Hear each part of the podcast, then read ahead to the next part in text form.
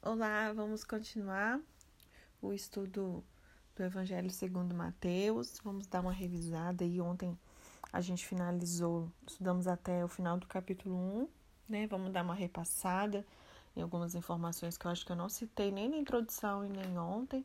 Né? E se der tempo a gente descia o 2, mas sem pressa, né? Eu não sei se eu cheguei a falar sobre a questão é, dos evangelhos sinóticos, né? Os primeiros quatro livros aí que a gente tem no Novo Testamento é dessa classe de escritos, né, que a gente chama de evangelhos. Então, Mateus, Marcos, Lucas e João. E aí é nos evangelhos que a gente pode encontrar isso sobre a vida, sobre a morte, sobre a ressurreição de Jesus, detalhes, né, que nos foram possíveis saber, obviamente, da sua vida, dos seus ensinos.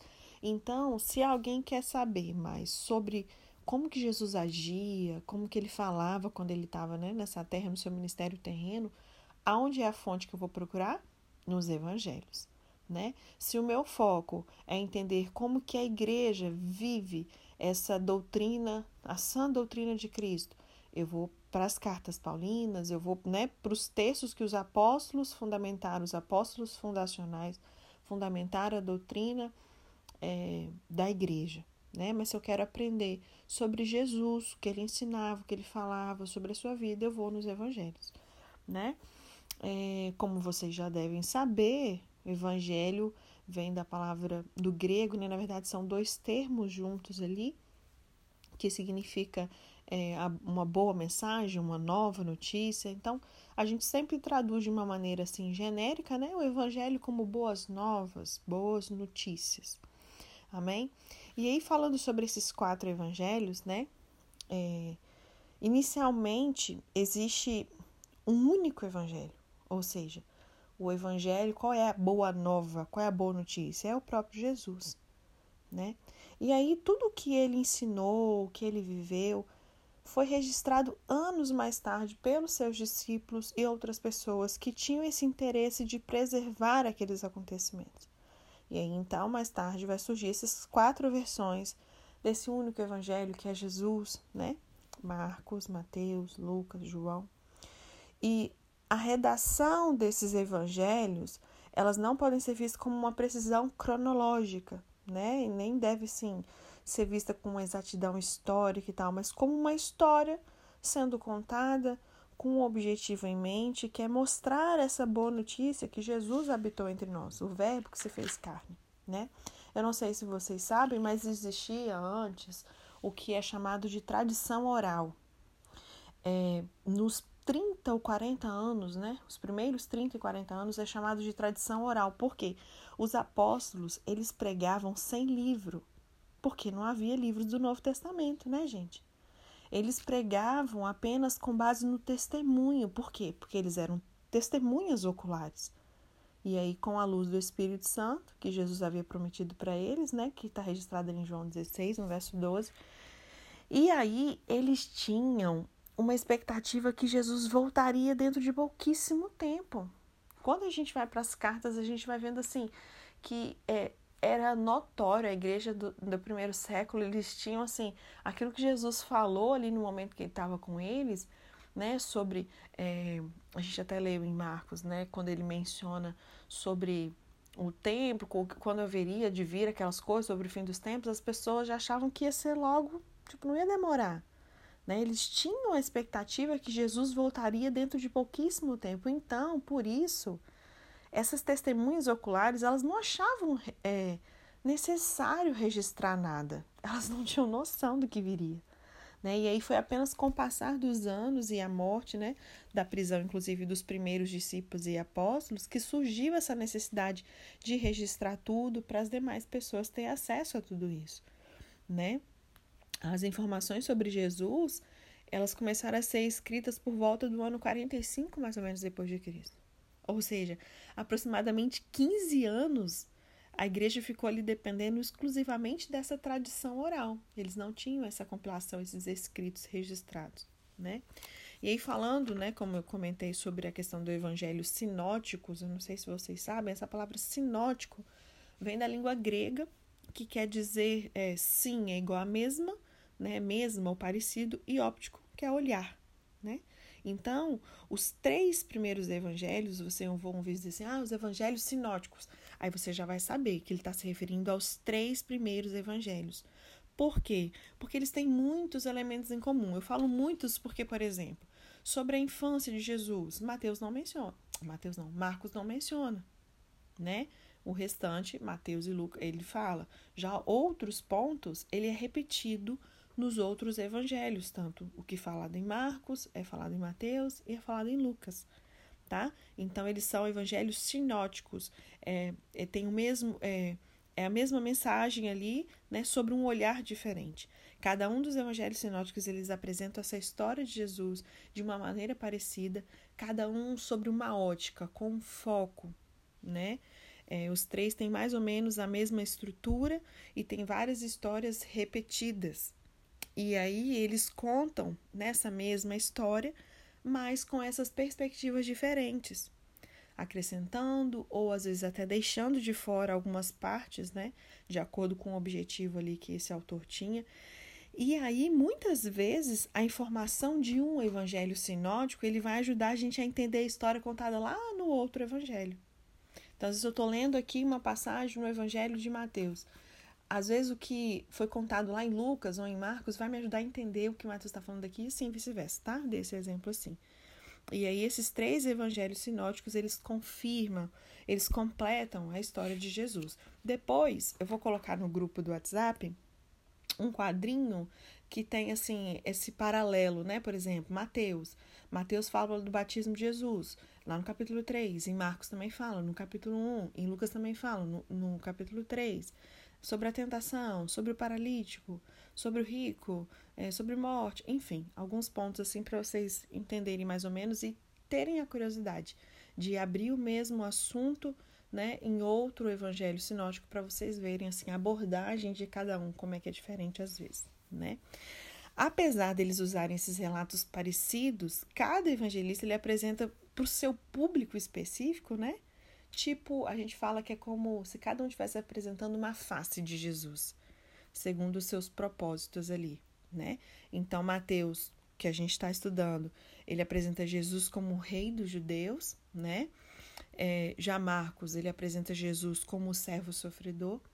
E Lucas, ele apresenta Jesus aí como o filho do homem, né?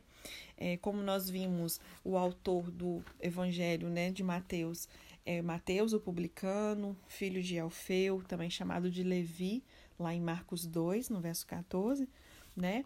E ele estava ali coletando impostos quando o Senhor o chamou. A gente vai ver isso em Mateus 9, no verso 9.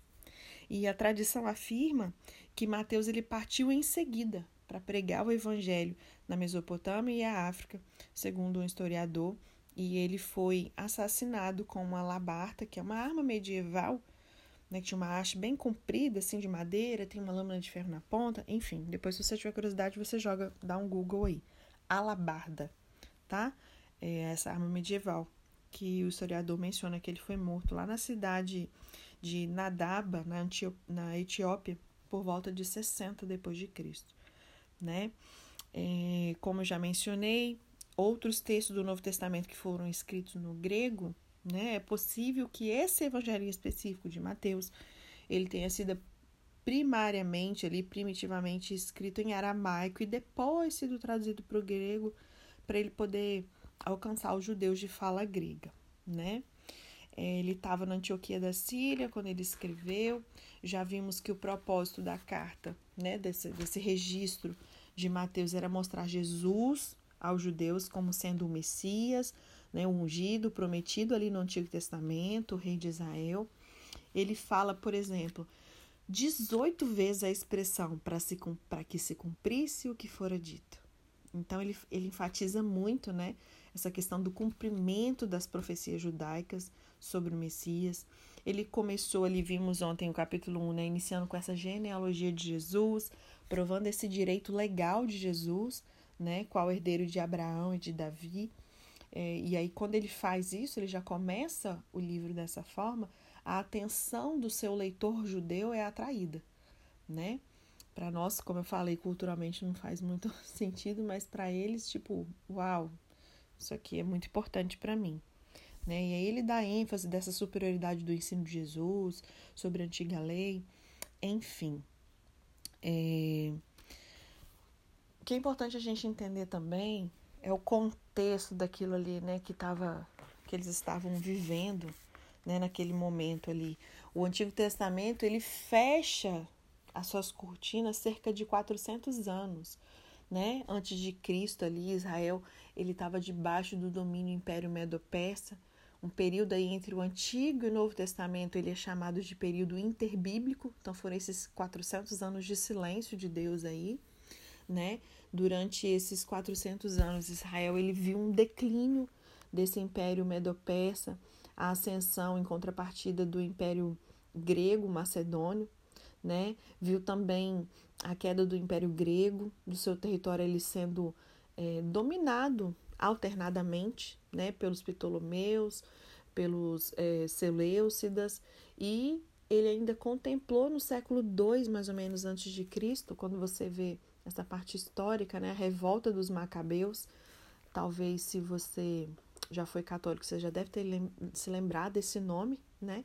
Você pesquisar nos livros históricos aí, nos registros, você vai ver esse acontecimento, a revolta dos Macabeus e o domínio da família Asmoneia, né? Israel ele vê finalmente o domínio de Roma ali no ano 63 a.C., mais ou menos, quando Pompeu ele conquistou esse território e aí nomeou como governante, né, é, Antípatro, que era o pai de Herodes o Grande, que a gente já estudou esse monte de Herodes, né?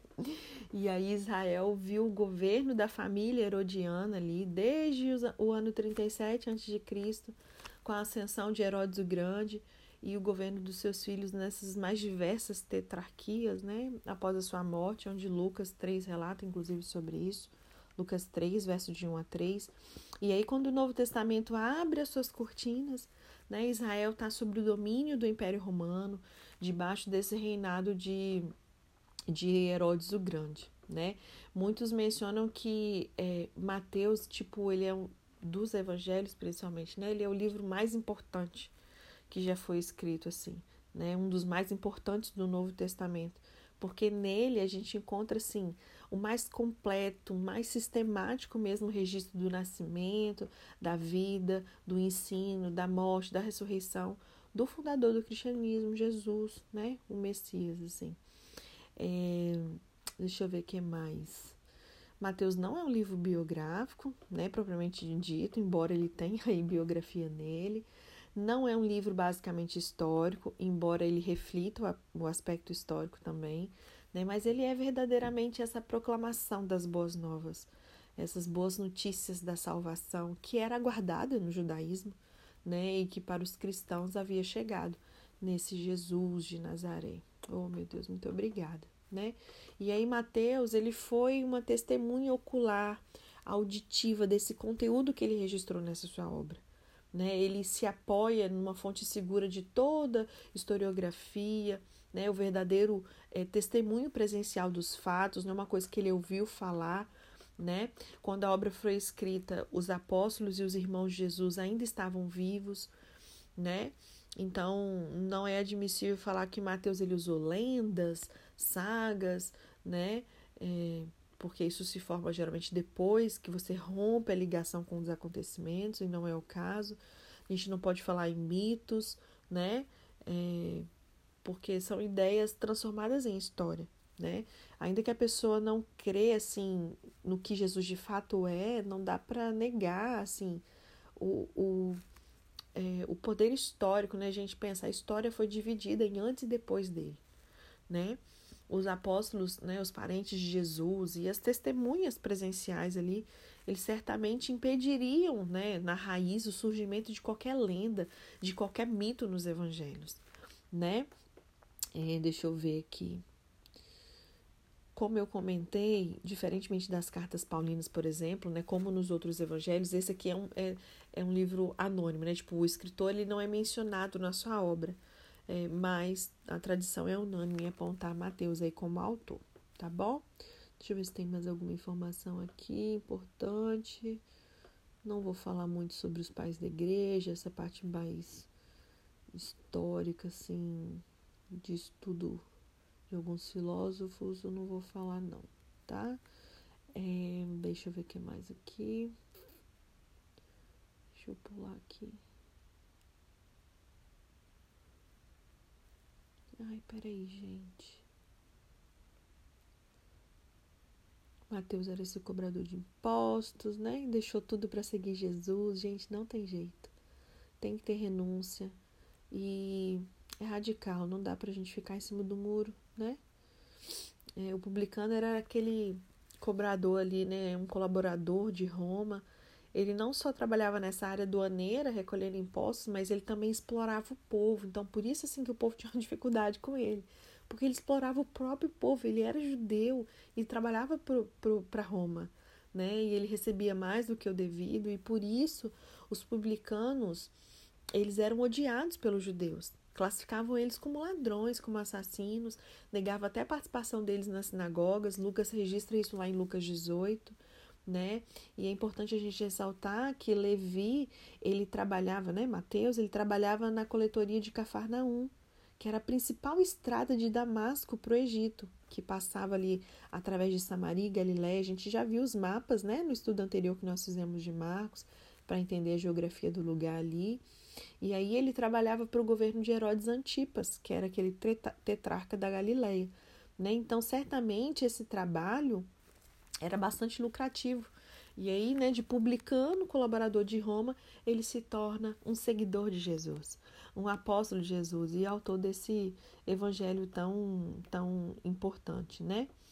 É, e logo ele, que ele teve esse encontro com Cristo, ele fez o que? Ele demonstrou amor aos outros publicanos. Ele abriu a sua casa para recebê-los. A gente vai ver ele em Mateus 9, né? Para poder, para que eles pudessem ouvir, ouvir Jesus também, né? E provavelmente todos os seus amigos estavam ali entre os seus pares, é, já que a comunidade judaica, né, era desprezava os publicanos, né? E Mateus ele não foi só apenas transformado, ele também se, ele se tornou um instrumento nas mãos de Cristo para transformar os outros. Né? Então isso assim é, traz uma aplicação pessoal muito forte para a gente. Não é simplesmente eu e você sermos transformados. Né? A gente precisa se transformar, instrumento nas mãos de Cristo para transformar outros, né? É... Mateus ele tinha essa habilidade de escrever, então quando ele foi chamado ali, certamente levou com ele a sua caneta para poder fazer as suas anotações. Ele era homem dos livros e ele colocou essa habilidade a serviço do evangelho. As suas habilidades, sabe, existem talentos em você que não é por um acaso, né? Foi o próprio Deus que colocou. Então isso serve para servir ao reino mesmo, dentro e fora da igreja, né? É, Mateus ele escreveu principalmente essa carta para os judeus crentes, né, como eu falei ali na Antioquia da Síria, uma cidade de fala grega, mas que tinha assim uma população substancialmente judaica. E essa grande ênfase dele era provar que o Messias prometido nas Escrituras era Jesus, que era esse cara aí. Né? embora a mensagem desse evangelho né, fosse destinada a todos os povos, obviamente, né, de todos os lugares, de todos os tempos, o endereçamento primário foi o, o povo judeu, né? É, deixa eu ver o que mais. Deixa eu ver aqui. Datação a gente não precisa falar de novo. É...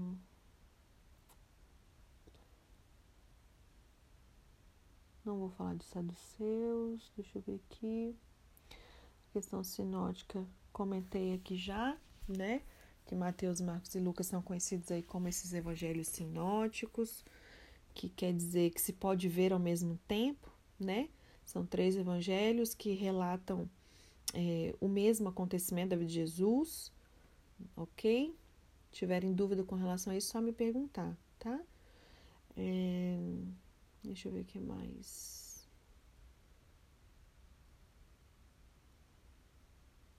Não vou falar isso aqui.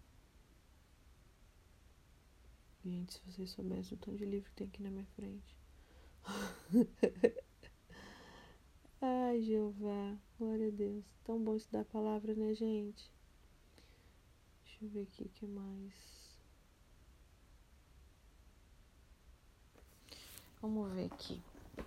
Então, a gente não vai iniciar o 2, obviamente, que a nossa revisão, acho que ela foi mais que suficiente, né? É, então, terminando de revisar aqui o que a gente viu até agora, né? De introdução, informações gerais aí, e do capítulo 1, é, falando aí dessa questão da genealogia, né? Inclusive que a gente viu aqui no capítulo 1, é, destacando essa questão das mulheres, né? Uma das características mais notáveis nessa genealogia é essa questão de ter as mulheres nela, porque na lei judaica a mulher ela não tinha direitos legais. Ela não era considerada uma pessoa, era como se fosse uma coisa, né?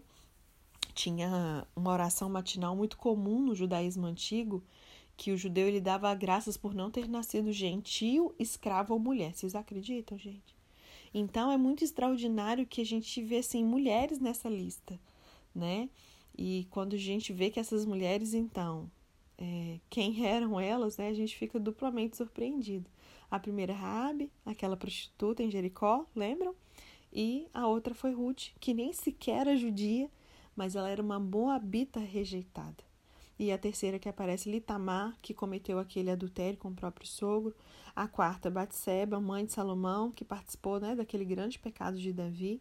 E são pessoas que eram estrangeiras, imorais, indesejáveis, e que mesmo assim elas foram incluídas na árvore genealógica de, do Messias, de Cristo, né? Essa história da redenção, ela é criativa, ela é inclusiva, né? Ele o tempo todo Deus ele contava em nos incluir em tudo isso. Então não faz a menor diferença saber, né, quem são as mães e tal. Qualquer pessoa pode entrar na família de Deus, porque evangelhos são boas novas e o evangelho é para todo mundo, né? E deixa eu ver o que mais. Já falei aqui, não tem necessidade de ler em outra versão. Então vamos terminar essa revisão. O resumo desse primeiro capítulo, né? Mateus ele começa esse evangelho com a genealogia para poder o que registrar essas origens de um homem que ele vai demonstrar ser o Messias prometido de Israel, né, do verso 1 ao verso 17. Então, em resumo, Mateus ele identifica os principais ancestrais dessa linhagem de Jesus, com essa ênfase em particular na descendência do rei Davi.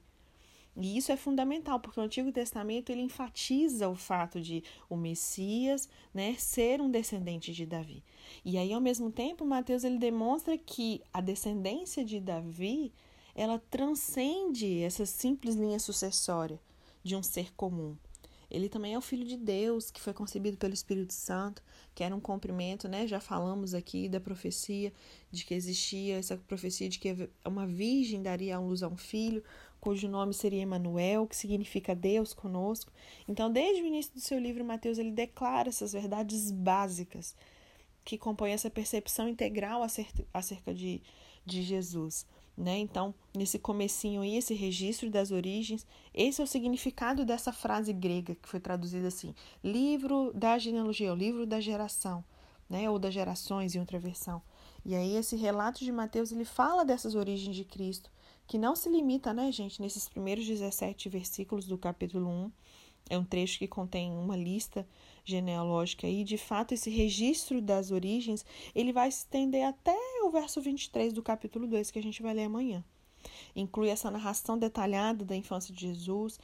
E aí o propósito de Mateus em especial é que esses seus leitores judeus, eles entendam com exatidão, né, de onde Jesus veio, considerando aí que o evangelista ele não deixa qualquer é, vazio né, nesse seu relato, então não fica dúvidas ali acerca dessa origem de Jesus.